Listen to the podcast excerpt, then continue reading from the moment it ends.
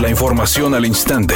Grupo Radio Alegría presenta ABC Noticias. Información que transforma.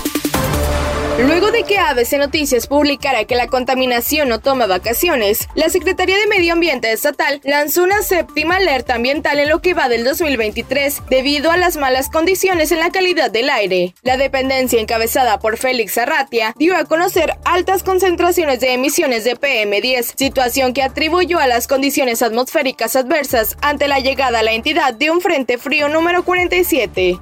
El Festival Pal Norte 2023 sigue siendo tema en la ciudad de Monterrey, pero ahora no por la situación relacionada a los artistas, sino porque múltiples asistentes han asegurado haber enfermado horas después de digerir las emociones del evento. A través de Facebook ha sido posible leer decenas de comentarios hechos por personas que revelan haber caído víctimas de vómito, fiebre y demás malestares, justo después de disfrutar del festival y sus atracciones. Y si bien no hay una razón concreta que refiera al motivo de estas enfermedades. Hay personas que suponen que todo se debió al consumo de presunta agua contaminada, teoría que ha tomado fuerza en las últimas horas.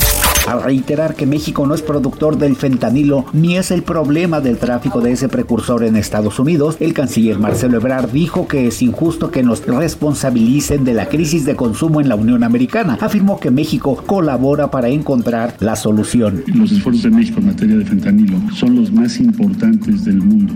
No hay ningún otro país del mundo que esté haciendo tanto contra el fentanilo que se trafica hacia los Estados Unidos que México. Pero todo esto está documentado. Marcelo Ebrard señaló que el tráfico de fentanilo en Estados Unidos lo realizan ciudadanos de ese país, pues estadísticas oficiales reportan que el 86% de los detenidos por vender ilegalmente esta sustancia son de origen estadounidense. Para ABC Noticias, Felipe Barrera Jaramillo desde la Ciudad de México.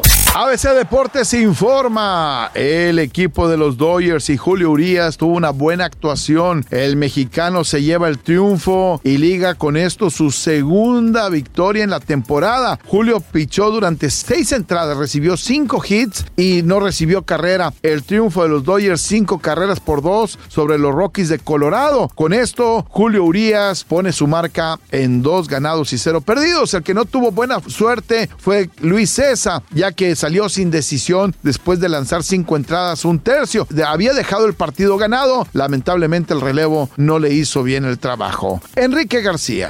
Soy Sergio García y esta es la información de los espectáculos. Ante el fallecimiento del actor Andrés García, ocurrido el día de ayer, fueron muchos los famosos que se pronunciaron a través de las redes sociales. Una de las primeras en reaccionar fue la cantante Anaí, quien dijo a través de Twitter que no encontraba las palabras, dio gracias a Dios por haberle dado la oportunidad de conocer tan de cerca a Andrés García y de que éste le regalara su cariño. María Sorté fue otra de las que lamentó la pérdida y sobre todo Lucía Méndez con quien protagonizó la telenovela Tú o Nadie. Tu impresora sabe lo que quiere. Cat Toner, el más grande. Cat Toner, tu mejor opción en ahorro, calidad y servicio. Además contamos con artículos de papelería, accesorio de cómputo, equipos de impresión y más. Llama al 81 305 305 o compra en línea en www.cattoner.com.mx y recibe a domicilio sin costo desde un cartucho. Cat Toner, el más grande. Mi nombre es Paola Treviño.